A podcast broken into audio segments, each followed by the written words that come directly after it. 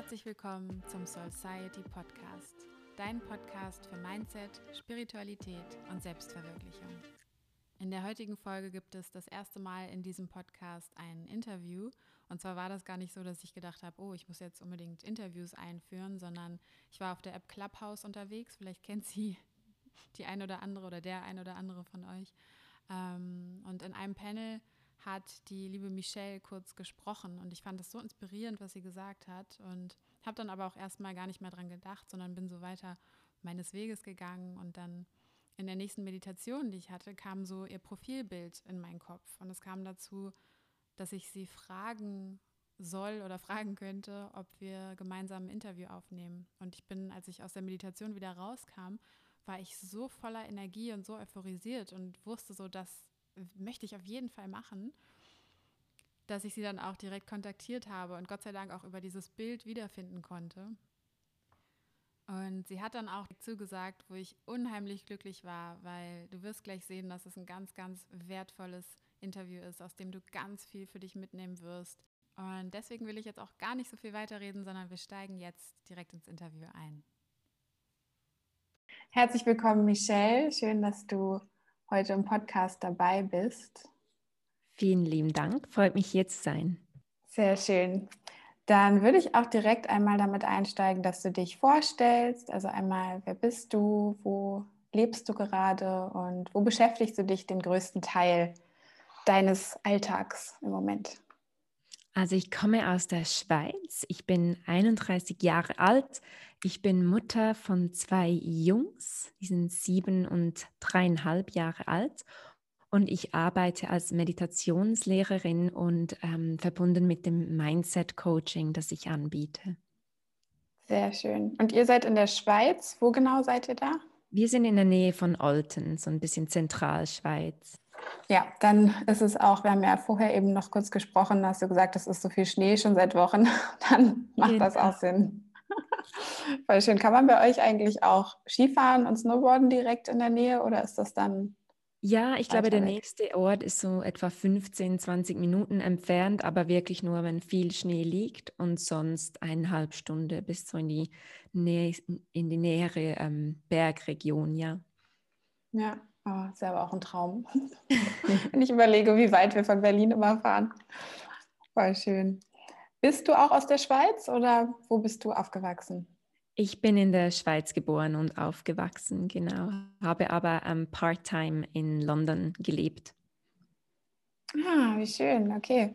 Hast du in London, warst du dann noch klein? Kam das später oder Nee, das kam später. Nach dem ähm, Bachelorstudium äh, wollte ich da meinen Master machen und habe da auch meinen Partner kennengelernt und ähm, er ist immer noch von, also er ist von London und deshalb leben wir immer noch so ein bisschen Halbzeit in London, aber schon mehr in der Schweiz basiert.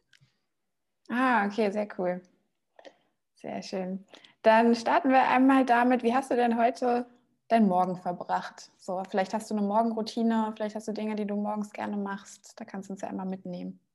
Genau, also meistens morgens ähm, stelle ich den Wecker schon ganz früh, ähm, so gegen 5.30 Uhr und dann beginnt es zuerst mit einer Meditation.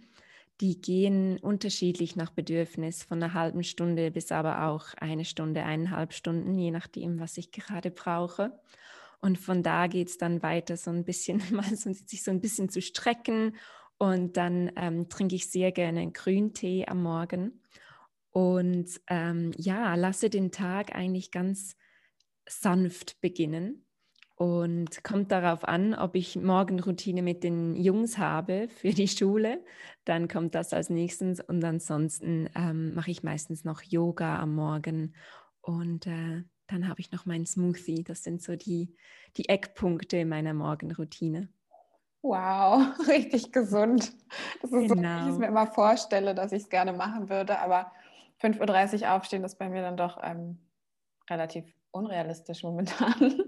Es ist aber nicht gerade ein Aufstehen, weil es ja dann zuerst in diese Meditation geht. Und das ist wie so ein Übergang vom Schlaf zum wirklichen Aufstehen. Das stimmt, das ist dann wie nochmal so ein Zwischenstadium. Dann hat man so eine, genau. Äh, ja, so ein leichtes Erwachen, ja. Voll schön. Hast du das schon lange so gemacht mit dem 5.30 Uhr aufstehen oder ist, dir, ist das, was eher Neues? Nee, das ist jetzt ungefähr seit ähm, ja, fast eineinhalb Jahren so. Es ist natürlich nicht jeden Morgen. Es kommt auch ein bisschen auf die Tage zuvor ähm, an.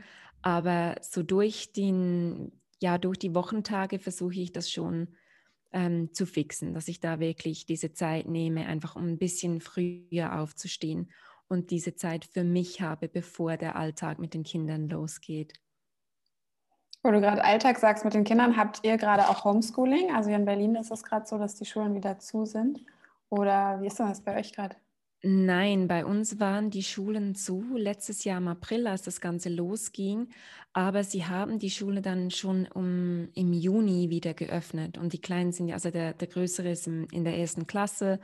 Und ähm, diese, diese frühen Jahrgänge, die sind, ähm, die Schulen waren da eigentlich jetzt durchgehend offen. Ich glaube, in den höheren Jahrgängen, da gibt es schon ähm, Fernstudium an den Universitäten und Hochschulen aber bei uns war es eigentlich ganz normal. Ah, okay. Spannend, ja, da habt ihr dann ein bisschen, ich glaube, ein bisschen lockere Regelungen als wir gerade. Bei uns hat ja hier ja, auch, also die Geschäfte sind wieder zu. Das ist bei uns jetzt auch wieder so. Die Geschäfte sind ah, wieder okay. zu aber wir waren da ein bisschen unterwegs, hatte ich das Gefühl. Die haben sich da lange Zeit gelassen, um die Maßnahmen nochmal zu verschärfen. Aber es ist jetzt auch mehr oder weniger wie ein Lockdown. Also die Geschäfte sind zu und ähm, die Skigebiete sind offen. Das ist das Spannende an der Schweiz. Also Skifahren ist erlaubt. Ja. Aber ähm, ja, Schulen auch weil da geht es halt auch darum, dass die, wenn die Kinder versorgt sind, dass die Eltern auch besser im Homeoffice arbeiten können und ich glaube, das ist so ein Mittelpunkt. Ja, ja, ja, wieso das genau die jungen Kinder dann noch zur Schule oder in den Kindergarten gehen dürfen sollen. Ja.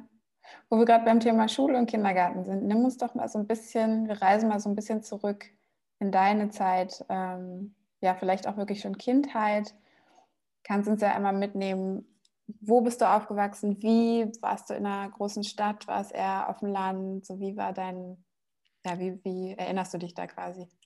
Ich bin eigentlich immer noch oder wieder im selben Dorf. Das ist äh, gleich neben Olten. Das ist so die nächstgrößere Stadt, aber nicht vergleichbar mit äh, Zürich, Bern oder Basel oder so.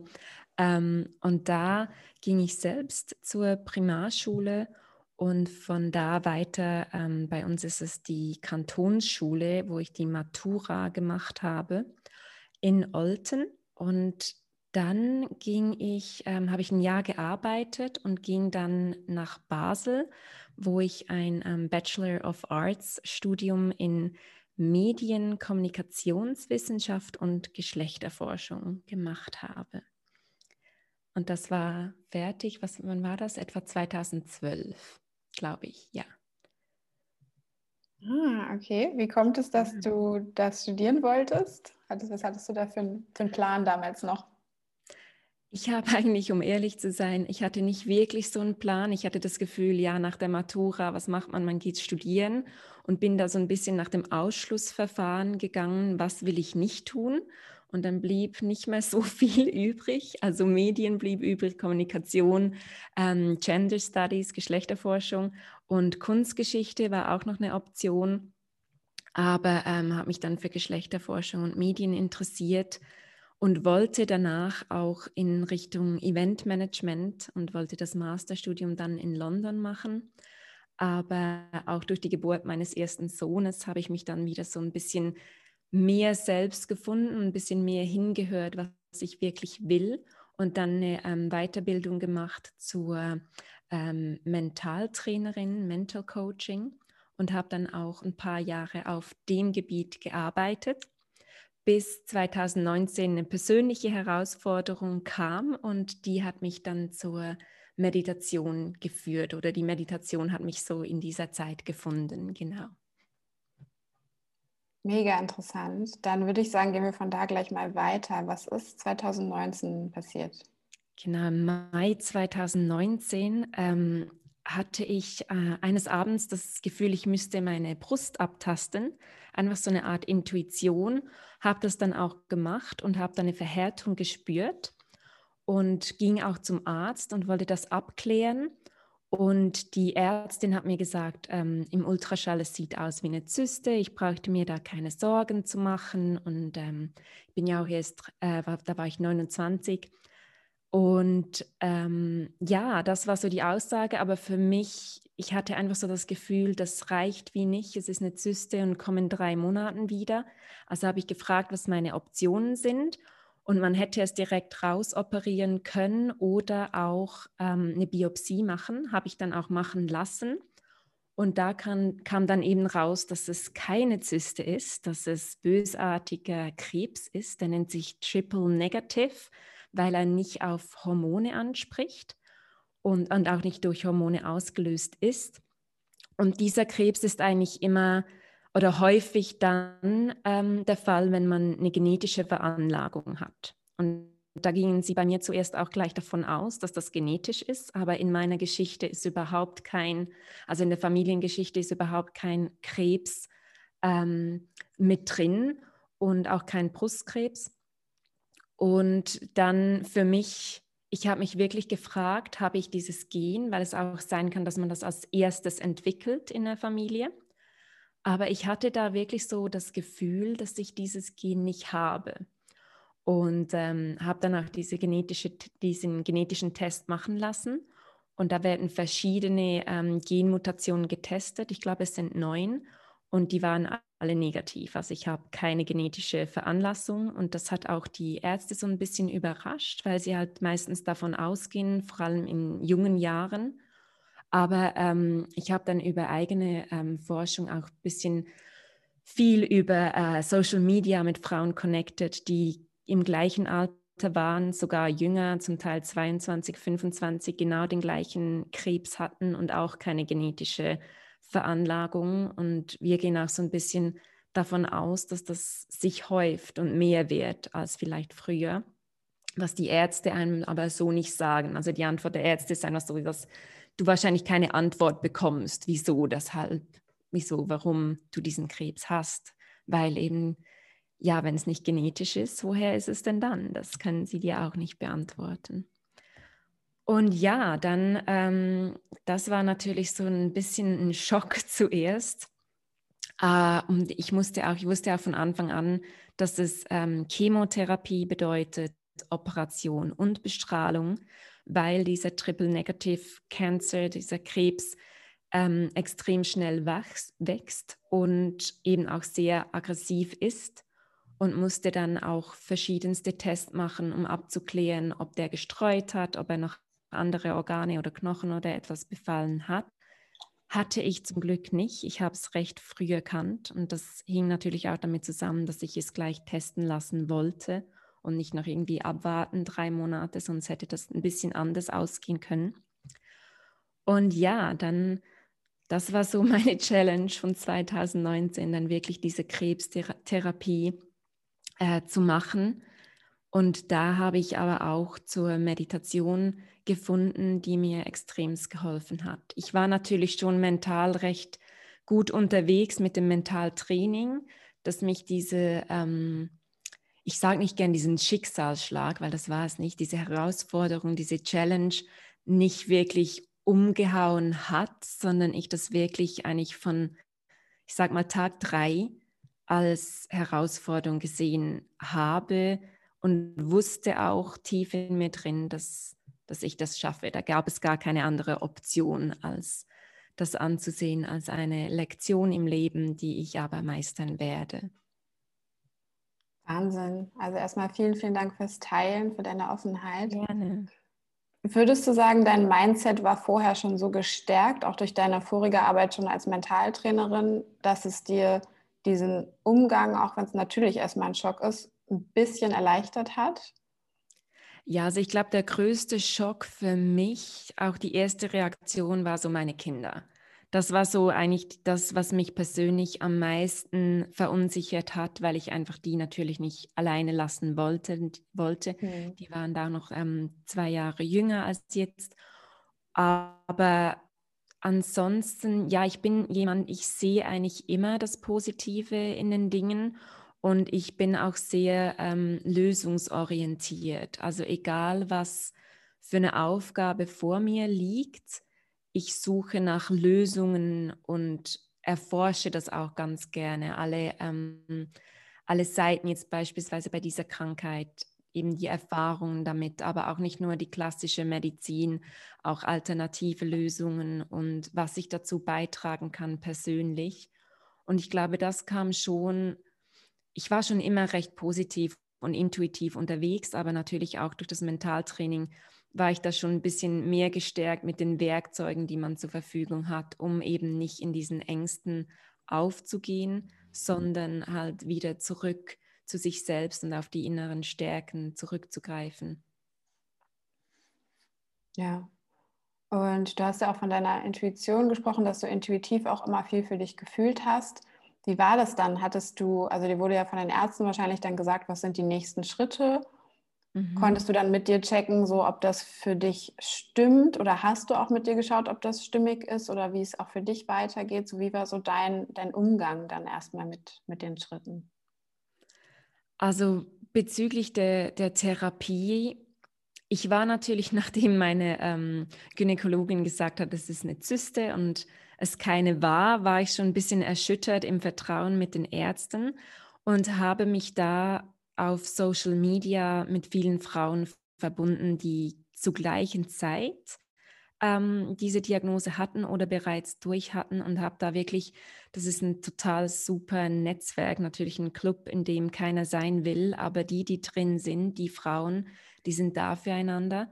Und das hat mir noch so ein bisschen die Stärke gegeben, einfach auch zu wissen, welche Therapie hatten die und auch wieder so den Ärzten halt zu vertrauen, und für mich war so diese schulische Medizin, also die, die Chemotherapie und alles, das war für mich, das kam nicht, ähm, ich habe das nicht in Frage gestellt, weil ich wusste, ähm, es ist eine sehr aggressive Form und ähm, da wird auch immer mit Chemo gearbeitet, habe das auch nachgeforscht. Und deshalb habe ich da nicht irgendwie widersprochen. Und ich bin auch ein Mensch, der sagt, ich muss alles gemacht haben. Also da auf eigene Faust Nein zu sagen, das hätte für mich nicht überein gestimmt mit meiner Intuition oder mit dem Gefühl, eben auch wegen den Kindern, weil ich bin nicht nur für mich selbst und mein Leben verantwortlich, ich habe auch diese Verantwortung für die Kinder und dann kann ich wie nicht auf eigene Faust nur für mich schauen, weil wenn es schief geht, geht es nicht nur schief für mich, sondern eben auch für die Kinder. Und ich glaube, deshalb habe ich das gar nicht so wirklich hinterfragt habe aber da wirklich auch viel Forschung betrieben, eben mit anderen Betroffenen und mir auch Meinungen von drei, vier verschiedenen Ärzten, auch als, aus verschiedenen Ländern geholt.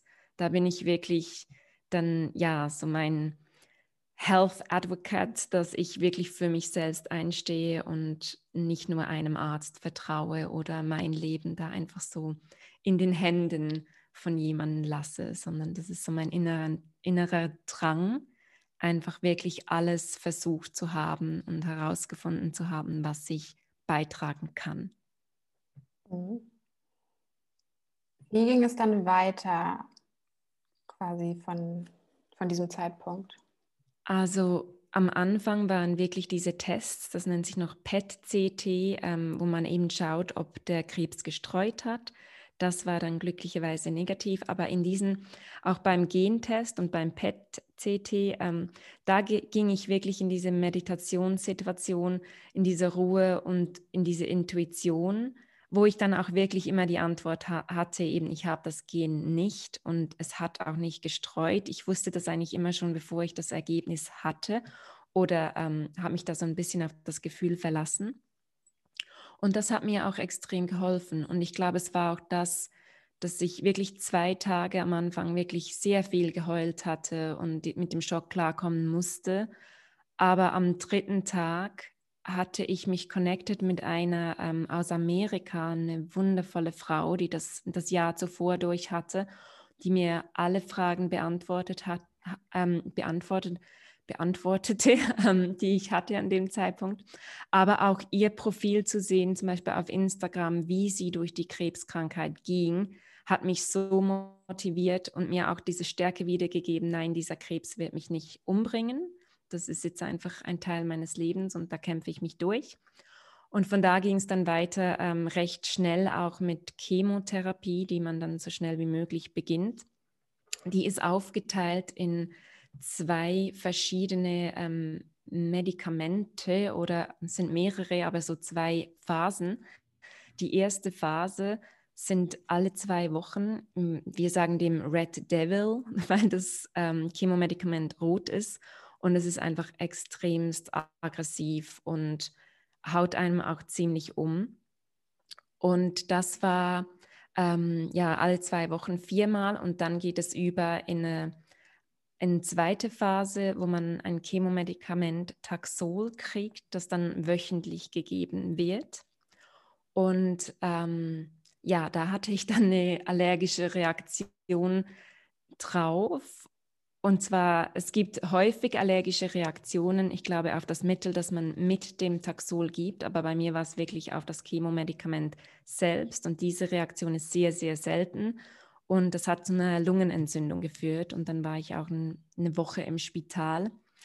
Da war ich wirklich so am Boden, weil ich irgendwie wirklich die Kontrolle nicht mehr hatte. Ich hatte das Gefühl, mit dem Therapieplan diese Chemos zu machen, dann die und dann die Bestrahlung, dass ich das kontrollieren kann und dass ich weiß, okay, so geht's, da gehe ich durch und auch immer diese ähm, Nebenwirkungen beobachtet hatte, um einfach so ein bisschen on top zu bleiben. Aber mit der allergischen Reaktion, das hat mir dann nochmal so den Boden unter den Füßen weggezogen. Und ich brauchte das aber. Das klingt jetzt vielleicht ein bisschen komisch, aber es hat mir einfach gezeigt, dass ich surrendern muss, also mich wirklich ergeben muss und dass das jetzt eine Situation ist, die ich nicht kontrollieren kann und auch nicht muss und auch eben so das Vertrauen zu den Ärzten wiederfinden sollte. Ich hatte auch wirklich, weil ich sehr ähm, stark für mich eingestanden bin, in diesem Spital am ersten Tag schon vier Chefärzte, also Oberärzte drin, irgendwie ähm, fünf Studenten waren dabei und von allen Gebieten, also von der Onkologie, von der Lungenabteilung, ähm, wirklich die, die Experten, die höchsten Ärzte in meinem Zimmer, wo die Krankenschwester nur dachte, das hat sie ja noch nie gesehen.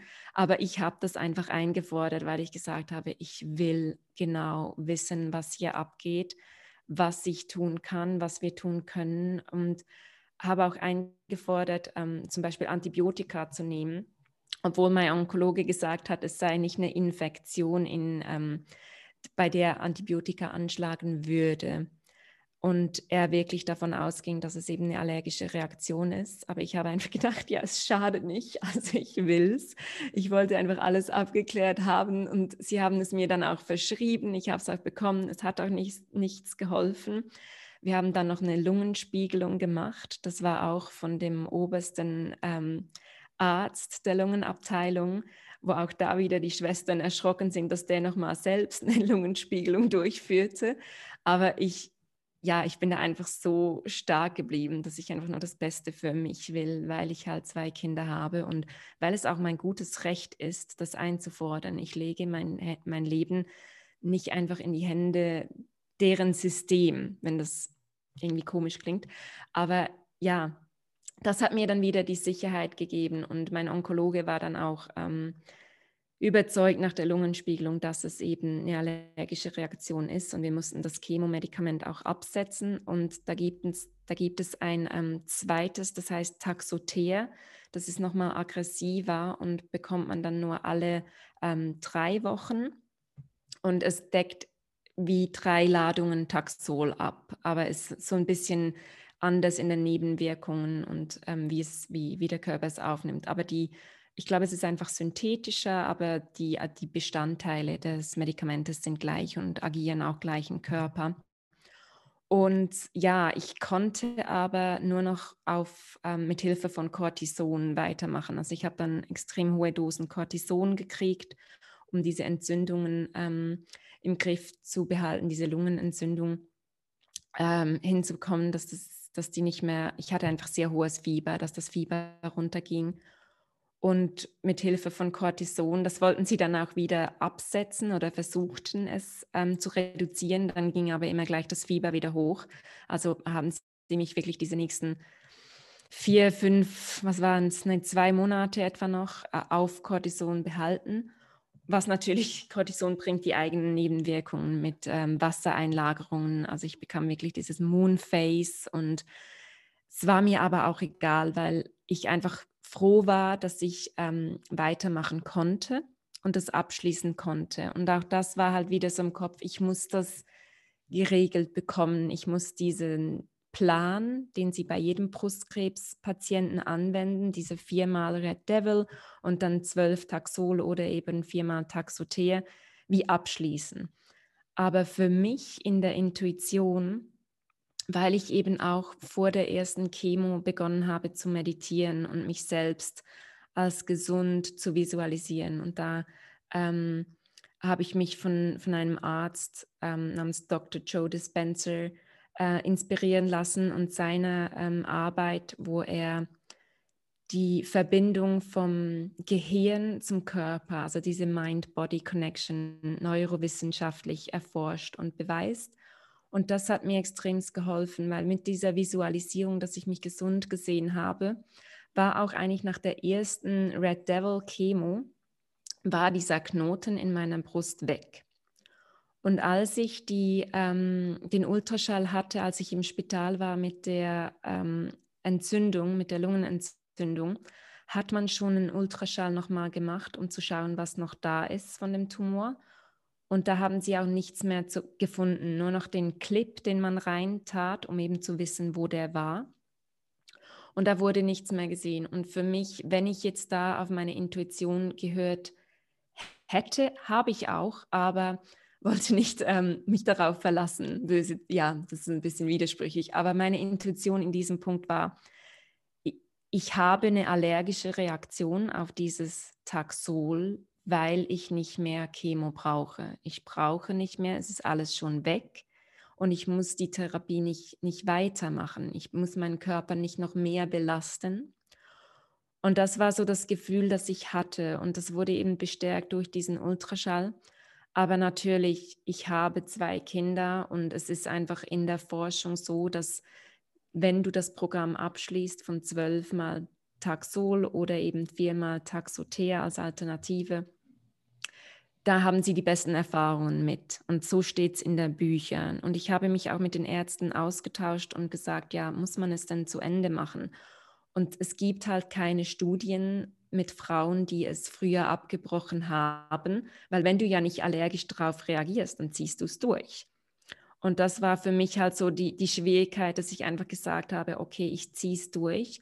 Und für mich war das vielleicht auch ein Glück im Unglück, dass ich dann nicht zwölf Ladungen Taxol hatte jede Woche, obwohl ich die viel besser vertragt habe als die ähm, Red Devils am Anfang aber dann nur alle drei Wochen wieder zu gehen und ähm, das Taxocer zu bekommen, war vielleicht für den Körper, auch wenn das Medikament aggressiv ist, nicht so belastend, weil es alle drei Wochen war. Und ich hatte auch keinen Port. Ich habe ähm, das immer über die Vene bekommen, weil ich wollte keinen, ich wollte keinen Port. Diese Stelle beim Schlüsselbein, die ist einfach so heilig und schön und irgendwie hat mich das total ähm, gestresst, mich, mich da, ja, mir da so ein Loch reinsetzen, so, ja, diese Öffnung zu machen. Und zum Glück sind meine Venen so gut, dass ähm, die die Chemos auch über die Venen geben konnten. Das ist nicht immer möglich, aber bei mir war es so.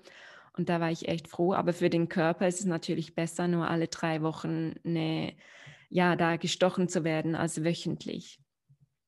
Aber ja, das war so meine Intuition, aber aufgrund der Kinder und der Studien und habe ich nicht die, die Kraft gehabt, da einfach diesen, dieses Risiko einzugehen. Und das Taxoter habe ich dann auch gut vertragen mit dem Cortison zusammen und habe das einfach durchgezogen bis zum Schluss. Und ähm, ja, dann von da an kam dann noch eben Operation und Bestrahlung danach. Aber das mal so als erstes. Wahnsinn. Also so interessant auch, wenn man natürlich die Abläufe auch nicht kennt, das mal so zu hören. Und was ich auch mich gerade gefragt habe, wie schwierig das auch sein muss in dem Moment, wenn man so doll seine Intuition spürt und irgendwo auch weiß, was sie einem gerade sagt, aber das mit der Wissenschaft sich halt trotzdem ausbalancieren muss, weil man ja auch das Beste für die mhm. Familie möchte. Also ich stelle mir so diesen Kontrast so so schwer vor, weil ich ja auch so ein super intuitiver Mensch bin und so voll intuitiv durchs Leben gehe und dann aber eben auf der anderen Seite natürlich das Wissen steht, was jetzt über so viele Jahre gesammelt wurde und ähm, ja, dem man ja auch vertrauen möchte und man will ja irgendwie auch das beste Outcome für alle und ähm, ja, also Wahnsinn, wie ich kann so diesen Prozess irgendwie total nachvollziehen, dass du sagst, deine Intuition hat das eine gesagt, aber die allergische Reaktion kam wahrscheinlich dadurch, dass du das gar nicht richtig benötigt hast mehr. Aber da kann man ja auch nicht einfach sagen, so Leute, ich brauche das jetzt übrigens nicht, ohne dass man irgendwie ja.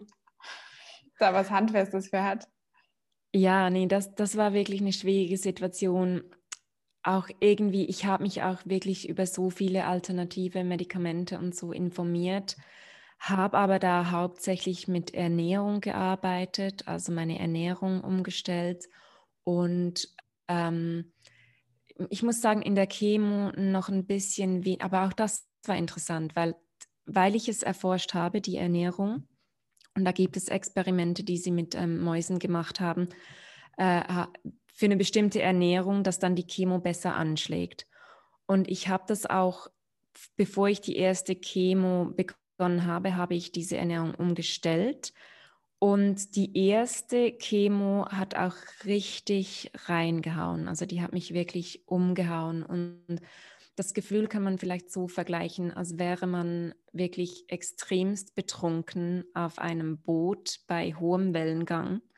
Also es war mir einfach extrem Sturm und übel. Ich musste mich nicht übergeben, aber es war einfach, ja, ich bin vielleicht auch nicht die, die härteste Trinkerin, von daher war das für mich noch extremer, dieses einfach dieses Schwindelgefühl und Übelkeit und alles zusammen. Aber man muss auch sagen, man weiß ja nicht, wie lange das anhält. Und das war wirklich schwierig und da musste ich das wirklich so ein bisschen erforschen. Ich hatte die Chemo am Morgen und habe dann wirklich den ganzen Nachmittag gelitten.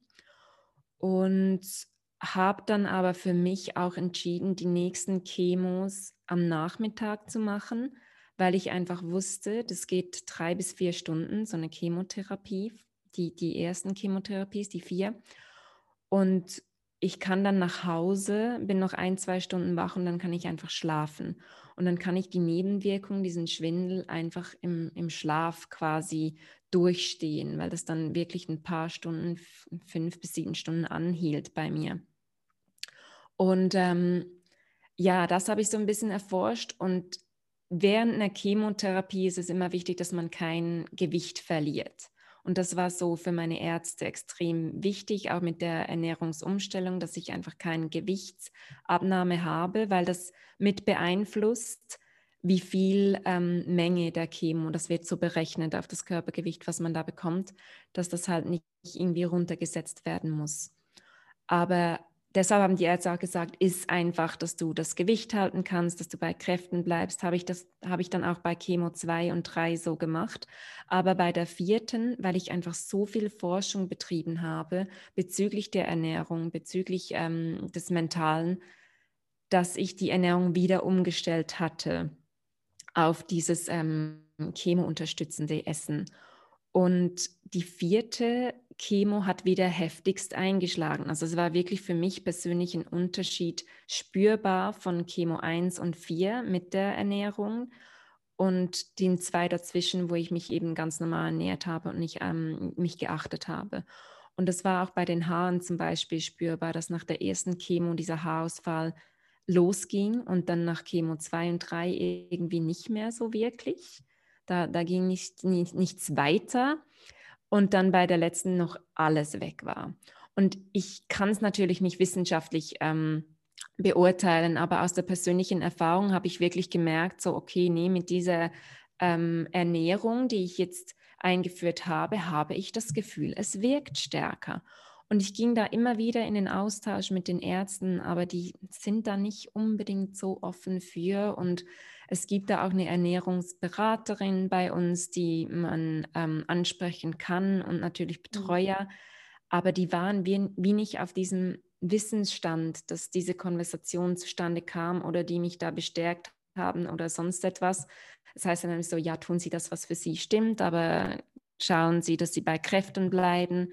Und das hat mir extrem gefällt. Und da bin ich total froh auch, dass mein Englisch gut ist, weil die größten Informationsquellen hatte ich von englischsprachigen Ärzten, ähm, die sich wirklich mit dem Thema einfach mehr ähm, beschäftigen, wie zum Beispiel Functional Medicine, wo es wirklich darum geht, bei der klassischen Medizin die, die Krankheit ähm, zu, zu behandeln und, oder zu erforschen. Und bei Functional Medicine geht es darum, die Gesundheit zu erforschen. Und was kann man eben machen, um gesund zu bleiben oder das zu unterstützen. Und da ähm, war es für mich natürlich klar, okay, Krebs nähert sich zum Beispiel an Zuckerzellen. Also Zucker musste mal weg. Und Weizenprodukte werden im Körper gleich umgesetzt wie Zucker. Also auch ähm, Gluten habe ich gestrichen. Ähm, Alkohol, sowieso rotes Fleisch wird empfohlen. Es gibt natürlich da so ein paar Richtlinien, eben nicht so viel rotes Fleisch, vielleicht weniger Zucker, weniger Alkohol. Aber was nicht bei dieser ähm, Krebsbroschüre dabei war, war eben Weizenprodukte wegzulassen und auch Milchprodukte, weil Milch natürlich sehr entzündungsfördernd ist und Krebs sich gerne mal in entzündeten Orten im Körper bildet. Und deshalb war für mich so, okay, Alkohol, rotes Fleisch, allgemein Fleisch habe ich ähm, mehr oder weniger komplett weggelassen. Ähm, ja, Weizen, Dairy, also Milch, Milchprodukte und Zucker, das war so das, was ich während der Chemo da angefangen habe und auch jetzt mehr oder weniger wirklich durchziehe, was ich einfach aus meiner Ernährung gestrichen habe und habe da die besten Erfahrungen körperlich gemacht, dass es mir einfach so viel besser geht und ich wirklich esse, um meinen Körper zu unterstützen, dass er die chemischen Prozesse machen kann, um sich eben auch selbst zu heilen, weil ich wirklich daran glaube, dass unsere Körper so konstruiert sind, dass die sich auch heilen können, wenn wir sie unterstützen und nicht belasten mit Abgasen, Plastikpartikeln, schlechter Ernährung, eben zu viel Zucker und all dem. Und da können wir schon einen großen Teil dazu beitragen. Und das ist eben diese Studie der Functional Medicine, die ähm, mir dabei geholfen hat, dieses Wissen halt auch ja, zu erlangen. Hm, ja, super spannend. Ich habe eigentlich so viele Fragen, aber wir gehen nochmal noch auf dieses Thema Meditation ein, was du jetzt auch erwähnt hast. Also ähm, du hast ja gesagt, du hast vorher auch schon meditiert, auch schon recht mhm. lang. Ähm, das heißt, das war ja für dich eh schon so eine allgemeine Praxis, dass es einfach so schon zu deinem Leben zu dir gehört hat. Und du hast es dann aber quasi vermehrt noch eingesetzt oder noch bewusster eingesetzt. Also war das richtig für dich so durch, dadurch, dass du auch Dr. Joe Dispenza ähm, ja quasi so entdeckt hast, hat dir das geholfen, nochmal anders an Meditation ranzugehen? Also ich habe Meditation das, das erste Mal auf Meditation gestoßen bin ich durch meinen Partner ähm, bei der ersten Schwangerschaft, weil er mir in der Schwang Schwangerschaft das so ein bisschen beigebracht hat, einfach das Bewusstsein zu erlangen für den Atem, beim Atem zu bleiben und habe das dann auch ähm, so on-off praktiziert über die Jahre, diese einfach die Ruhe zu finden und in das Gefühl zu gehen, was fühle ich und in den Moment zu kommen, dieses ähm, Present Moment Awareness nenne ich das aber das ist nur ein ganz, ganz kleiner Teil der Meditation, dieses zur Ruhe kommen und die Gedanken ziehen lassen. Und da gibt es einfach so viel mehr As Aspekte. Aber wirklich tiefer ähm, ging ich dann durch die Diagnose, habe ich, ähm, durch die Schwester meines Partners habe ich äh, von Dr. Joe Dispenza gehört und das neueste Buch, das ähm, draußen war, heißt Becoming Supernatural. Und da geht es eben genau darum, dass man durch die Visualisierung von sich selbst als gesund oder allgemein die, die Zukunftsvisualisierung, die man möchte, aber die sich selbst im Moment so visualisiert, das wie anziehen kann. Und wenn ich das ein bisschen ähm, deutlicher erklären soll, geht es eigentlich darum, dass man, das ist vielleicht auch das Gesetz der Anziehung, dieses Manifestieren. Ich habe es auf die Gesundheit ähm, bezogen, dass ich nicht jeden Tag aufstehen wollte, meine Augen öffnen und wusste, ich bin krank und ich kämpfe gegen den Krebs und auch da nur kurz in die Meditation zu gehen und denke, ja, ich werde wieder gesund, aber dann trotzdem in der Realität zu sein mit der Krebskrankheit, das wirklich zu praktizieren, in die Meditation zu gehen. Und da gibt es auch spezifische Meditationen von Dr. Joe Dispenza dazu, dass man sich visualisiert und dem Körper versucht beizubringen, wie es sich emotional anfühlen würde, wenn diese Zukunft, die man möchte, bereits Realität ist. Das heißt, der Körper kann nicht unterscheiden, was Vorstellung ist und was real ist. Er kann zum Beispiel nicht unterscheiden, ob man sich jetzt an etwas erinnert, das in der Vergangenheit passiert ist, oder ob das eine Erinnerung der Zukunft ist. Also man denkt sich etwas aus, das in der Zukunft ist. Wenn man sich das so ähm, emotional beibringen kann, dem Körper beibringen kann, dass er es jetzt spürt, als hätte man es bereits erlebt oder erlebt es. Und das, da gibt es ganz einfaches Beispiel dafür, dieses ähm, Gesetz, wenn man ähm, sich was vorstellt, zum Beispiel wie man in ein frisch geschnitten, ähm, geschnittenes Stück Zitrone beißt und sich wirklich vorstellt, wie diese Zitrone aussieht, es ist frisch geschnitten, wie sie riecht und dann reinbeißt, dass man häufig das, Ge das Gefühl von diesem bitteren Geschmack im Mund hat. Und der Körper weiß dann nicht, ist es jetzt wirklich so? Hast du eine Zitrone gebissen oder nicht? Weil er das eben nicht unterscheiden kann, was die Gedanken für Signale senden.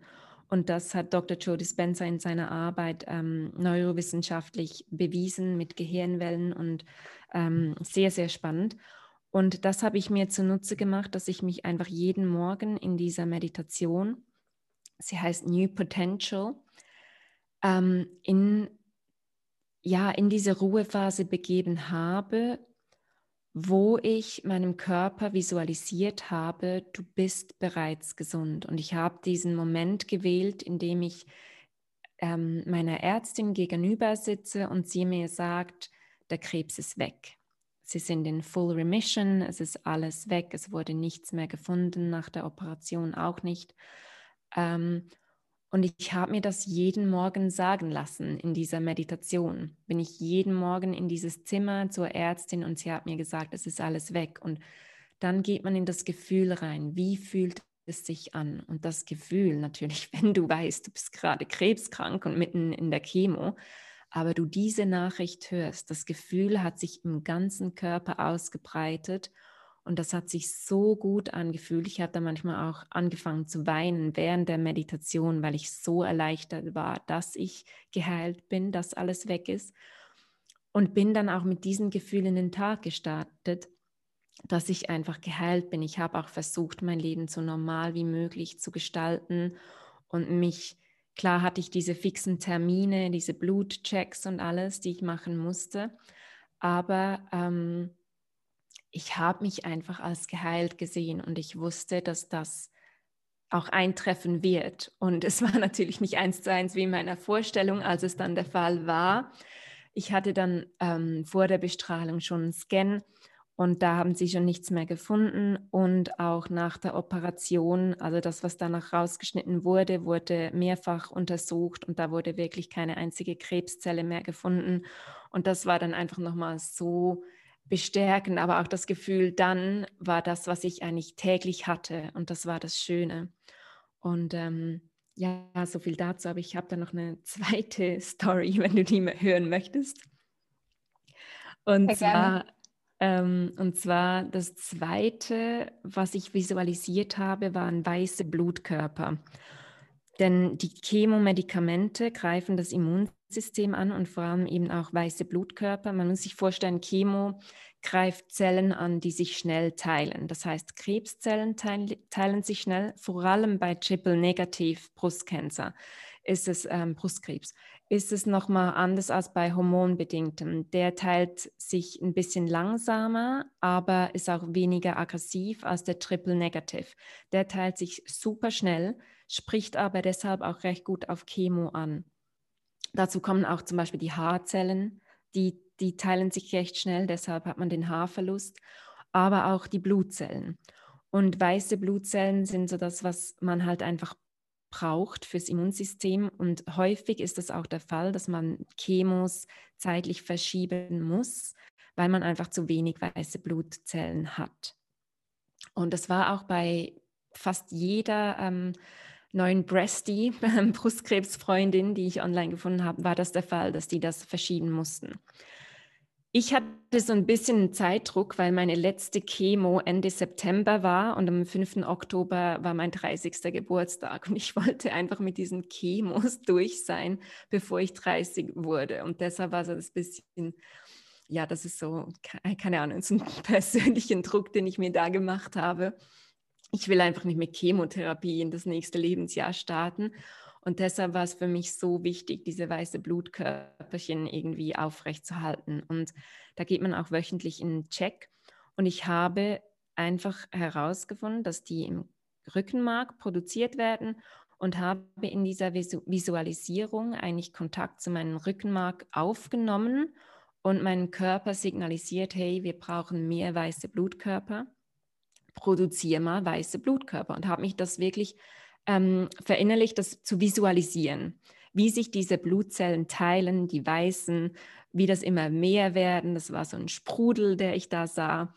Und ähm, ja, ich ging dann immer wieder in diese Check-ups eine Woche nach der Chemo, um zu sehen, wie sind die Blutwerte. Und meine Ärzte waren total schockiert, weil ich hatte zu viel weiße Blutkörper. Die waren zu hoch und die konnten sich das auch nicht erklären, bis heute nicht. Die sagen da, ja, vielleicht trifft die Chemo bei mir nicht so auf die weißen Blutkörper oder man bekommt meistens noch eine, eine Spritze, Neulasta, die so ein bisschen anregt, um zu produzieren. Dass das einfach die Spritze ist, die bei mir super anschlägt und das sind halt so dann Reaktionen der Ärzte. Was ich auch verstanden habe. Aber für mich war so das, hm, warte mal schnell, nee, vielleicht funktioniert das. Und das zweite war mit den Haaren, weil die war, die waren beim Red Devil, waren die weg und dann während des Taxo Taxols ähm, haben die schon wieder angefangen zu, zu wachsen.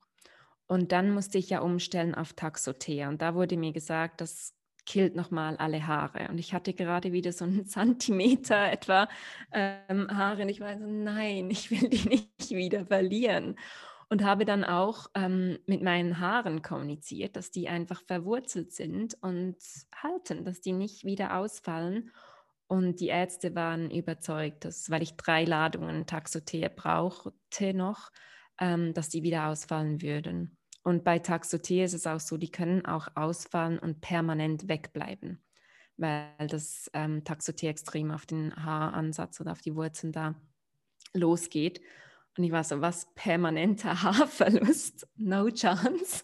Also kommuniziere ich mit meinen Haaren und ähm, die sind nicht ausgefallen. Die sind super gewachsen und auch jetzt, also wieder super lang, nach zwei Jahren wieder schulterlang. Und ähm, ja, da kann natürlich, ich lasse das mal so stehen, jeder denkt sich da seine Sache dazu, aber für mich war das wirklich so dieses Mind-Body, das, was Dr. Joe Dispenza eben am Beweisen ist, auch schon vieles davon bewiesen hat, neurowissenschaftlich.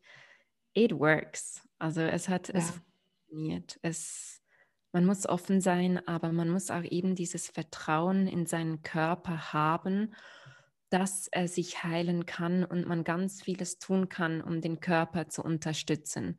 Und das ist das, mhm. was ich jetzt eben neben der Meditation, ich habe mich jetzt ausbilden lassen zur Meditationslehrerin, habe mittlerweile 250 ähm, Trainingsstunden, Schulstunden absolviert und dazu das Mentalcoaching, wo ich genau das ähm, unterrichte und da wirklich nicht nur so ein ähm, kulturelles Meditieren, sondern eben das neurowissenschaftlich basierende, was man da auch ähm, machen kann, um den Körper zu unterstützen, die Intuition wieder zu hören und auf den Körper zu hören, die, hören, die Signale des Körpers wahrzunehmen.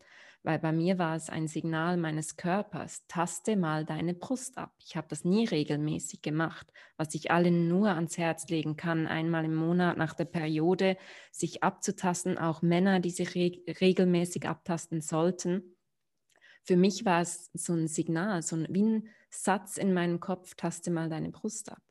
Und das war meine Rettung, weil ein bisschen später und keine Ahnung, wie die Geschichte dann ausgegangen wäre. Mhm, ja, ich finde das auch so spannend. Also für die, die Dr. Joe Dispenza nicht kennen, googelt den auf jeden Fall mal. Es gibt auch so eine Serie auf Gaia. Ich weiß gar nicht, kennst du Gaia? Ja, auch? ja ich auch. Genau, da, da habe ich es mir nämlich auch schon angeschaut. Und auch das Buch, was du erwähnt hast, Becoming Supernatural, äh, habe ich als Audiobook. Und das ist so Wahnsinn, also was der auch für spannende Studien durchgeführt hat und wie wichtig es auch ist, dass wir wieder dahin kommen, Mind, Body, Soul als eine Einheit zu betrachten und so auch zu behandeln und der auch zu vertrauen und dass wir eben nicht nur, also nicht nur auf ja, quasi physischer Ebene und dann irgendwie auf seelischer Ebene das immer so trennen, sondern dass das wirklich wieder zusammenfindet, weil diese Intuition so wertvoll ist und wie man auch so schön an deiner Geschichte sieht, wie du immer wieder diese Impulse bekommen hast. Ich finde auch, du hast es richtig gut geschafft, das trotzdem zu integrieren, obwohl dem auch die Wissenschaft irgendwo gegenüberstand. Also du hast ja immer wieder geschafft, trotzdem beides irgendwie zusammenzubringen. Und ähm, aber eben irgendwie schon auch so ein bisschen noch in einem, in einem Kampf, so einem, ne, so einem kleinen, dass das zusammenkommen kann. Ja, es, es war ein bisschen ein Kampf vom, es, es ist halt, dass man, man weiß oder man muss wissen, dass man einfach für sich selbst verantwortlich ist. Weil ich denke mir auch immer, Ärzte, ich habe so einen riesen Respekt, aber die haben natürlich täglich so viele Patienten. Man ist einer dieser Patienten. Mhm. Und ich bin nicht einfach ein Patient Nummer XY ich bin ich und das ist mein Leben. Ich habe zwei, äh, zwei Kinder und ich stehe dafür ein und ich gebe nicht auf. Und auch wenn ich da, ich habe da wirklich Druck gemacht, auch bei der, ähm, bei der allergischen Reaktion. Ich habe da dreimal angerufen und die Ärzte Außenmeeting rausgeholt, weil es mir einfach nicht gut ging. Da kenne ich kein, kein Pardon. Nein, da ist, äh, da komme ich, da komme ich zuerst dran und da brauche ich die beste Beratung, Behandlung. Aber das ist auch das, was ich einfach denke. Lasst euch nicht ähm, einfach abspeisen mit, ähm, wir sehen uns in drei Monaten oder so, wenn das Gefühl einfach sagt, nein.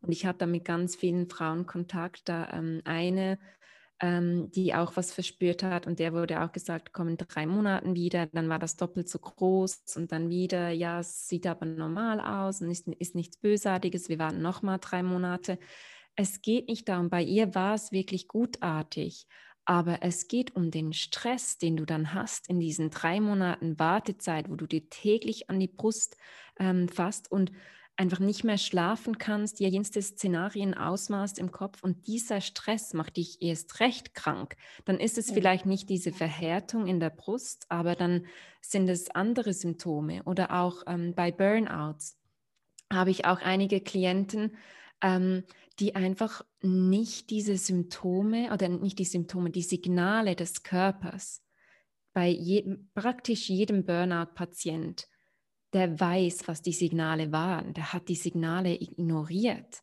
aber der Körper gibt die Signale und das ist wirklich so, wenn du dir den Zeh stößt und den Schmerz fühlst, das ist ein Signal deines Körpers.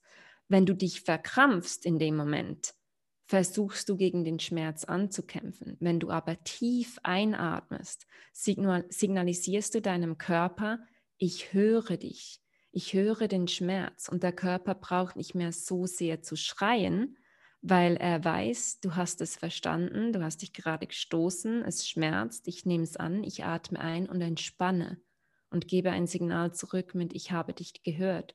Und das ist das, was mir in der Meditation so wichtig ist, dass wirklich dieses Tool Meditation zu nutzen, um diese Connection zum eigenen Körper wiederherzustellen, hinzuhören und auch Antwort zu geben und wahrzunehmen und bewusster durch den Tag zu gehen und uns nicht einfach in, in Vergangenheit und Zukunft zu verlieren, sondern mehr im, im Moment zu sein und wahrzunehmen, wirklich bewusst zu leben, dieses Mindful Living was ja. gerade jetzt ist, weil vor zwei Jahren hätte uns auch noch keiner geglaubt, wenn wir gesagt hat, hätten, ähm, hey, da ist eine Pandemie und ihr habt Lockdown, ihr seid zu Hause, alles ist geschlossen. Da hat wahrscheinlich jeden gedacht, na klar. Und das ist halt ja. das, die Meditation kannst du als Werkzeug benutzen. Es ist wie ein Muskel, den du aufbaust. Und es ist ein Werkzeug dann, auf das du zurückgreifen kannst. Und für mich ist das so, dass das Leben immer wieder unvorhergesehene Challenges bringt. Und für mich ist es die Situation jetzt, egal was kommt, ich, ich habe nicht mal Angst davor, was kommt, weil ich weiß, ich habe dieses Tool, auf das ich zurückgreifen kann. Und die Ruhe und das Glück und der Frieden und das positive Gefühl sind nur ein paar Atemzüge entfernt. Und egal was kommt, ich, ich nehme es an. I'm ready. ja. Wahnsinn. Ich habe gerade total Gänsehaut bekommen, als du ja. das gesagt hast. Oh, also gerade mit diesem dieses starke Vertrauen. Also ich würde auch sagen, das ist bei mir ein Thema, wo ich stetig dran arbeite, schon seit Jahren, auch wieder in dieses Urvertrauen mhm. zu kommen. Und es ist auch schon viel besser geworden. Aber in dem Zuge interessiert mich auch noch, du hattest ja gesagt, ähm, in der ersten, also quasi in der ersten Geschichte, die Meditation, da hast du dir das immer vorgestellt, wie du in diesen Raum gegangen bist zu deiner Ärztin. Mhm und die dir dann gegenüber saß, war, und dann hast du dieses Gefühl visualisiert oder auch richtig gespürt, wie du dich fühlst, wenn sie dir diese gute Nachricht bringt. Genau. War das für dich in den, in den ersten Malen, wo du das gemacht hast, diese Visualisierung oder Meditation, also sagen wir so die ersten zwei, drei Mal, konntest du schon in dieses Gefühl gehen? Weil in, in der Situation ja, weil die Realität war ja, ich bin krebskrank und das Einzige, was ich hören wollte, ist, du hast es geschafft. Und da fiel es mir ähm, sehr leicht, in dieses Gefühl zu gehen, weil es einfach mein ganzer Körper, jede Zelle meines Körpers hat sich danach gesehnt, gesund ja. ähm, zu sein. Und deshalb fiel es mir leichter. Wenn ich es jetzt anwende für andere ähm, Dinge, die ich manifestieren möchte oder in Gefühle, die ich gehen möchte, gibt es ähm, Unterschiede. Es gibt natürlich Dinge, die man, die man ähm, erreichen möchte, möchte oder fühlen möchte, die, die ein bisschen schwieriger sind mhm. zu visualisieren. Und da sehe ich auch eine, eine Challenge, weil man auch sich immer fragen muss, ist man auch schon bereit dafür? Man kann sich natürlich nicht alles visualisieren, wenn man innerlich komplett noch gar nicht das Gefühl sich vorstellen kann. Was da mhm. manchmal hilft, ist vielleicht ein, vielleicht hat man dieses Gefühl, dass man möchte zum Beispiel das Gefühl von Liebe einfach wirklich Liebe zu empfinden und auch aus Liebe zu handeln. Auch wenn man vielleicht verärgert, verletzt oder was auch immer ist, dieses Gefühl von Liebe zu spüren. Wenn man dann natürlich in das Gefühl geht und an die Situation denkt, die gerade nicht so gut ist, ist es vielleicht schwieriger. Wenn du aber in ein Gefühl gehst, zum Beispiel bei mir mit meinen Kindern, das ist endless, unconditional love, das sind meine Kinder. Und da, da das, das kommt jetzt, ich spüre dass wie das jetzt im Herz warm wird und aufgeht. Dann muss ich nur Kinder ich sagen. Dann ist es, ja, dann ist es da. Und ich nehme das Gefühl als Anker und gehe von da in das Gefühl, weil ich da verspüre ich es. Da ist es unschuldig, da ist es wahr. Und äh, dieses Gefühl visualisiere ich dann und versuche es vielleicht mit einer anderen Situation im Leben zu verknüpfen. Und ich glaube, auch da ist es, ähm, es gibt einem einfach so eine, eine innere Quelle, eine, eine Quelle an, an Energie und Gefühl, dass wenn du das, das Gefühl von, von Liebe und Dankbarkeit, das sind so diese zwei Gefühle, wenn du die fühlst, dann ist kein Platz für Wut, Eifersucht, Verletztheit, Trauer. Weil wenn du in einem Gefühl von Dankbarkeit bist, dann kann dein Körper gar nicht eine negative Emotion gleichzeitig verspüren. Das geht nicht. Ja.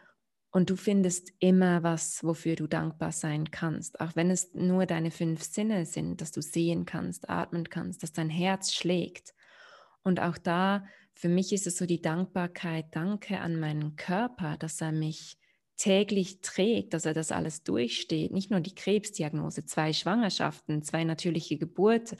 Also das, da bin ich extrem stolz auf meinen Körper und ich habe auch dieses Urvertrauen, dass wenn mein Körper eines kann, dann heilen. Und auch Wundheilung bei mir ist super extrem gut, wo ich wirklich weiß, ich finde diese, diese Quelle in mir und ich möchte auch in diesem Gefühl bleiben. Es bekommt dann es, es wird nicht, es bekommt, becomes um, like a drug. Es wird wie eine Droge. Es wird wie eine, eine, eine Sucht, das Gefühl zu fühlen, in dem, in dem Gefühl zu bleiben.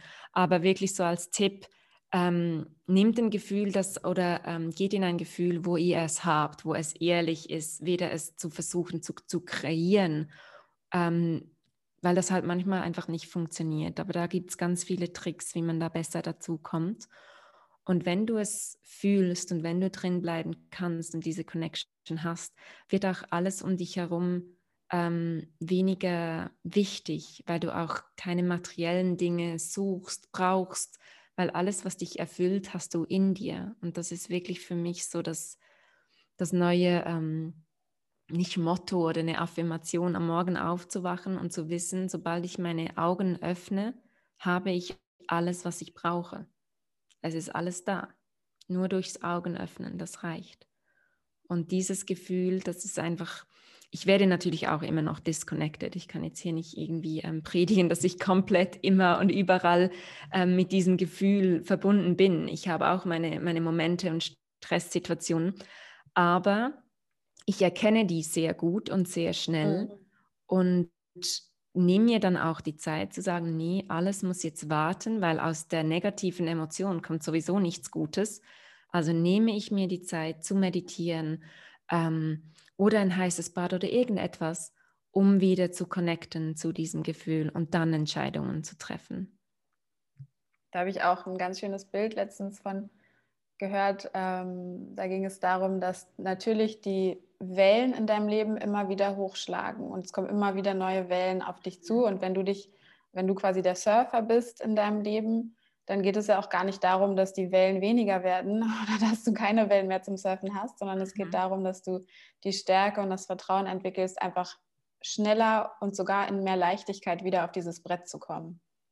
Genau. Ich habe das auch mit den. Das ganz gut. Ja, ich habe das auch mit den Wellen für mich selbst, aber ich habe immer das Gefühl, wenn gerade mal alles gut läuft und ich in diesem Flow bin, dann ist es die Welle, die ich, die ich reite und die ich reiten möchte und so lang wie möglich eben nicht vom Brett zu fallen. Und da halt wirklich auch wieder zu lernen, ähm, Boundaries, also Grenzen für sich selbst zu setzen und aufzubauen, wo man wirklich sagt, hey, bis hierhin, das geht, das kann ich geben, nicht mehr, nicht weniger. Wo, wo sind meine Grenzen? Was bin ich bereit zu tun? Auch mal vielleicht, wenn man ein einfaches Beispiel, wenn eine Freundin anruft, der es nicht gut geht. Es gibt Momente, in denen du völlig da sein kannst, aber wenn du schon nicht ähm, bei dir bist oder auch eine schwierige Zeit hast, halt auch mal zu sagen, hey, ich liebe dich, ich möchte für dich da sein, aber jetzt gerade, ich kann nicht, weil ich so ja. viel Energie für mich selbst brauche. Und lass mir die Zeit, das schnell für mich selbst zu tun und ich rufe dich an, sobald ich das dir geben kann, was du auch verdienst. Mhm. Aber da halt wirklich dieses Gefühl für sich selbst zu bekommen, was geht, was geht nicht, auch mit Arbeit, gesundheitlich, geht es wirklich, wenn du krank bist, dich zur Arbeit zu bewegen oder einfach wirklich mal auch reinzustehen und sagen, nein, heute geht es wirklich nicht, ich versuche es morgen. Und ja, dieses, diese, eben diese Mind-Body-Connection, Connection zu dir selbst ähm, neu zu erlernen und eben auch das Gefühl dafür zu bekommen, was stimmt für mich, was möchte ich, wo möchte ich hin und auch zu wissen, dass glücklich sein, das ist für mich immer so ein schöner Satz, dass du glücklich bist, das ist dein Geburtsrecht. Du darfst glücklich sein und nicht, ich bin jetzt glücklich, weil ich in den Urlaub fahre und dann ist der Urlaub vorbei und du bist nicht mehr glücklich, sondern ich bin glücklich, weil ich glücklich bin wegen des Glückes, weil, ich, weil es mein Recht ist, glücklich zu sein. Und dieses Gefühl möchte ich haben. Und das ist nicht abhängig von einem Urlaub oder einem Partner oder eine, einem, einem guten Job, sondern das ist einfach da, dieses Glück, weil ich entscheide mich dafür, glücklich zu sein. Und ich finde das Glück in mir. Hm. Ja, das finde ich auch schön, dass du das gerade sagst. Ich hatte in der letzten Zeit tatsächlich öfter so eine Momente, meistens abends, wo ich so das vollkommene Glück gefühlt habe. Und das war so vollkommen, dass ich mich dann wieder gefragt habe, what now? Also was, was kommt denn jetzt? also ja. kann das überhaupt noch mehr werden? Genau, das ist dann wieder dieses, das Gefühl, das du fühlst, das ist dein Conscious Mind, das ist dein Bewusstsein. Dann bist ja. du bei dir und dann kommt dieses Analytic Mind, der analytische ähm, Gedanke von, nee, das kann doch gar nicht sein. Oder das, ja. das darf nicht. Das ist zu gut, um wahr zu sein. Und das sind ja. eben diese innere Blockaden, diese, dieses, ähm, ich weiß auch nicht, wann und wieso wir das so gelernt haben, immer alles zu hinterfragen und ja, eben, und auch messbar machen zu wollen. So. Ja, oder auch das Gefühl haben, wir sind es nicht wert, weil das ist wirklich so, wenn du dann erkennst, okay, ich denke zwar jetzt, was kommt denn als nächstes? Aber ich belächle diesen Gedanken schon, weil ich eben der Beobachter des Gedanken bin. Ich bin nicht der Gedanke. Ich fühle nicht in meinem ganzen Körper Angst, was als nächstes kommt, sondern ich höre den Gedanken und lache, weil ich denke, ja, ist ja klar, dass man wieder sowas denkt, das passiert ja, ja genau. aber ich bleibe in dem Gefühl dieser Vollkommenheit und dann, das ist wirklich so das Ziel, dass man eben die Gedanken, die kommen, und das ist auch so ein ähm, so ein Missverständnis in der Meditation, dass man häufig denkt, wenn man meditiert, sollte man alle Gedanken abstellen. Das Gedanken kommen, das ist ein total natürlicher Prozess, wie auch das Herz, das schlägt. Du kannst ja auch nicht deinem Herz sagen, hör mal auf zu schlagen. Also du kannst nicht sagen, ich will keine Gedanken. Was man verstehen muss, ist, die Gedanken, die kommen, spielen keine Rolle. Was passiert ist, ein Gedanke kommt und das ist der Körper, der Stress abbaut in dem Moment, in dem du dich mit dem Gedanken befasst oder ähm, ihn analysierst, ist der Stress schon aus deinem Körper draußen. Also es macht gar keinen Sinn mehr, über diesen Gedanken nachzudenken oder nach den, der Meditation zu analysieren, was du gedacht hast, sondern wirklich einfach nur zu merken, okay, ich denke jetzt darüber nach, was ich noch alles tun muss.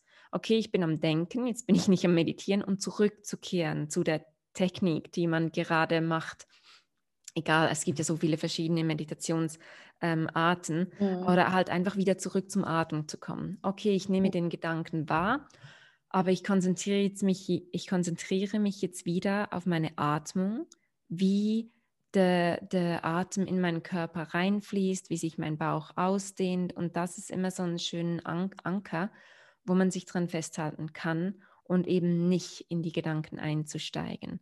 Aber auch wenn das passiert, es ist völlig okay, sobald man es merkt, wieder zurückzukommen. Und ja. wenn man das eben trainiert, dann geht das viel, viel besser mit der Zeit. Und man hat auch wirklich längere ähm, Phasen, in denen man in dieser Silence, in der Ruhe bleiben kann und nicht von Gedanken eingeholt wird. Man sieht aber auch, ah, heute kommen so viele Gedanken. Also ich bin extrem gestresst. Mein Körper will Stress abbauen. Und an anderen Tagen funktioniert es super. Man merkt, okay, dann ist gar nicht so viel Stress im Alltag im Moment. Ja. Ja. Ja, super wertvoll, dass du auch eben gesagt hast, in dem Moment, wo du diese Gedanken hast, die, was du dann noch machen musst oder wo der Verstand dann eben so eingreift, in dem Moment schüttet ja der Körper oder hat der Körper dann schon den Stress ausgeschüttet. Das heißt, es ist ja schon raus. Das finde ich super wertvoll, weil ich habe dann auch in dem Moment mir so, also ich gebe mir dann quasi immer Raum für das Gefühl, das kommt dann wieder ins Gefühl zurück, was du auch eben gesagt hast. Aber nochmal so dieses Wissen quasi in dem Moment, wo der Gedanke schon da ist, ist schon das Ende des Prozesses erreicht. Also du musst dann nicht noch weiter damit machen. Das finde ich unheimlich wertvoll. Richtig schöner Input. Und du hattest auch eben oder vorhin so einen schönen Satz gesagt, den will ich auch nochmal hier reinwerfen. Wenn mein Körper eines gut kann, dann heilen. Und ich finde, das ist so ein, ist so ein kraftvoller Satz. Also ich, den könnte sich ja sowieso eigentlich jeder mal auf die Fahne schreiben, weil das ja mhm. einhergeht mit diesem riesigen Vertrauen, was man wieder in sich selber entwickeln darf und haben darf. Also das finde ich richtig, richtig schön. Und im Zuge dessen möchte ich dich gerne fragen, weil du ja auch viel von Surrendering erzählt hast und ähm, ja auch immer wieder quasi mit einem positiven Mindset daran zu gehen. Was ist denn so, wenn du jetzt diese ganze Zeit betrachtest, also wenn man es zusammenfasst, hast du ja, das war ja dann ein Durchlauf mit den vier Chemos, aber das gilt, mhm. glaube ich, insgesamt als, als einen Durchlauf quasi. Mhm. Und ähm, hast da mit Hilfe nicht nur eben der Ärzte, sondern mit deiner inneren Kraft es geschafft, dass es auch bei diesem Mal bleibt. So habe ich es jetzt verstanden. Mhm. Also es mhm. ging danach erstmal, es ging nicht weiter.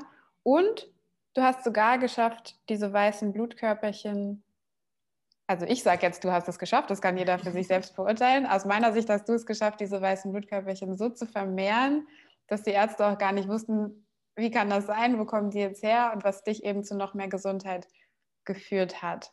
Und wenn man das jetzt so anguckt, das ist ja ein unheimlicher Erfolg und eine unheimliche Stärke, die da rauskommt. Und was ist jetzt so, was du sagen würdest,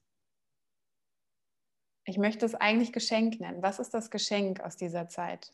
Was, was wurde dir mitgegeben? Was hast du selber für dich daraus also, holen können? Was natürlich war, ich, ich, ich war, bin immer noch so ein bisschen Kontrollfreak. Ich habe gern die Kontrolle. Und das war auch bei der Diagnose so, dass am Anfang ich wirklich gedacht habe, okay, ich habe diese Diagnose, weil ich stark genug bin, das öffentlich zu machen. Ich habe das auch auf meinem Instagram-Account öffentlich ähm, dokumentiert. Und ich hatte so das Gefühl, ich bekomme diese Lektion, weil ich stark bin und damit klarkommen kann und das teilen kann und darüber sprechen kann, mich auch verletzbar zeigen kann. Und da ging ich wieder in diese Kontrolle, weil ich musste ja einen Sinn haben. Und für mich war das Sinn, okay, du kriegst das, weil du anderen Frauen damit helfen kannst. Das war die Lektion, die ich gerne gehabt hätte für diese Challenge. Das war das, was ich mir selbst zusammengepuzzelt habe, wieso ich die Diagnose habe. Aber deshalb hatte ich auch diese allergische Reaktion nötig, den kompletten Kontrollverlust. Und das war die eigentliche Lektion das Rausgehen aus der Kontrolle und auch eine, Diagnose kontrollieren zu wollen oder zu können oder einen Sinn drin zu sehen und dann eben dieses Surrender.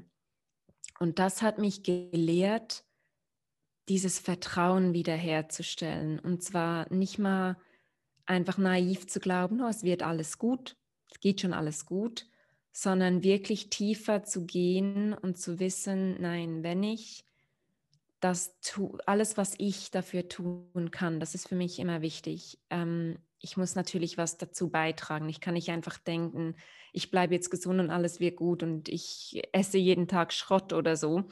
Da, da gehört, gehört schon auch eine gewisse Selbstdisziplin dazu, aber halt einfach in das Vertrauen zu gehen, dass mein Leben ähm, geguided ist, ähm, sei es vom Universum oder von einer höheren Kraft oder wie man das sehen möchte es geschieht alles, um mir etwas zu sagen, um mich an einen Punkt zu bringen. Es ist in meinem Fall, würde ich jetzt mal sagen, ein bisschen traurig, dass es eine Krebsdiagnose und eine allergische Reaktion brauchte, um mir diese Lektion beizubringen. Ich hätte sie aber sonst nichts gelernt. Wirklich wieder zurückzugehen in dieses Urvertrauen, zu sagen, hey, ich bin hier auf meinem Weg und es geschieht alles für mich. Es ist nicht so, die, die Diagnose ist mir passiert, sondern es, es war für mich. It happens for me, not to me. Und da, das war die Lektion. Das war wirklich, dass dieses Surrender, habe Vertrauen, Vertrauen in meinen Körper, Vertrauen in mein Leben, egal was passiert, ob im Privatleben, im beruflichen Leben, jetzt auch beim Beruf, das Vertrauen zu haben, hey, es läuft, es läuft gut an, ich habe Erfolg, ich darf Erfolg haben. Es kommt aber auch alles in einem Zeitplan, der für mich richtig ist. Nicht der Zeitplan, den ich mir mache und wie ich das haben möchte und unter Druck, sondern es kommt so, wie es für mich stimmt wie ich auch fähig bin, zum Beispiel es handzuhaben, weil ich habe noch zwei Kinder zu Hause und ich habe gerade eine Krebsgeschichte ähm, hinter mir. Mein Körper braucht vielleicht auch noch ein bisschen Zeit für Erholung, bevor das Business komplett ähm, losschießt und ich da nicht mehr hinterherkomme. Ja. Und da auch nicht immer diesen Druck, sich selbst zu machen, du musst jetzt zum Pusher werden, sage ich gerne. Ich muss jetzt das nicht, ich muss noch das und das noch reinnehmen und die anderen machen das, sondern einfach sich zurücklehnen und zu wissen, nein, das, was ich tue, ist genau das Richtige und es, es passiert alles für mich so, wie es für mich stimmt und dann, wenn es für mich ähm, stimmt, wenn das Sinn macht. Und das ist so die Lektion, einfach dieses Vertrauen wieder zu haben, nicht zu kontrollieren zu müssen, sondern geschehen zu lassen und Vertrauen zu haben. ja, die Lesson, die fühle ich auf jeden Fall sehr. Also, mhm.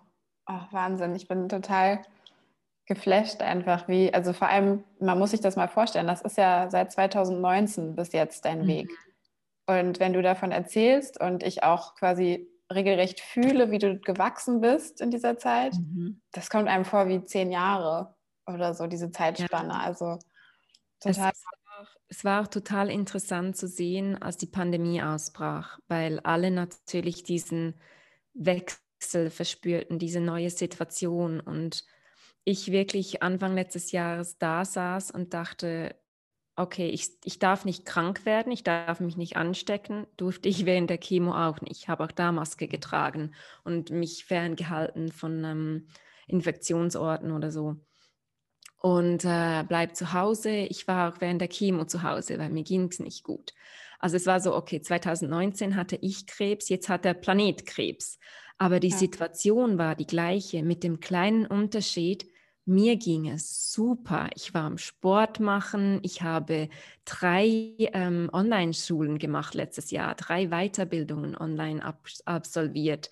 Und diese Zeit zu nutzen. Es ist so klar, du kannst zu Hause sitzen und jammern, aber du kannst sie eben auch annehmen. Und für mich zu hören, wie alle so ein bisschen unter Schock standen mit diesem Wechsel und alles ist jetzt anders, war für mich so, okay, es ist genau gleich wie das Jahr zuvor, mit dem Unterschied, dieses Jahr geht es mir super dabei.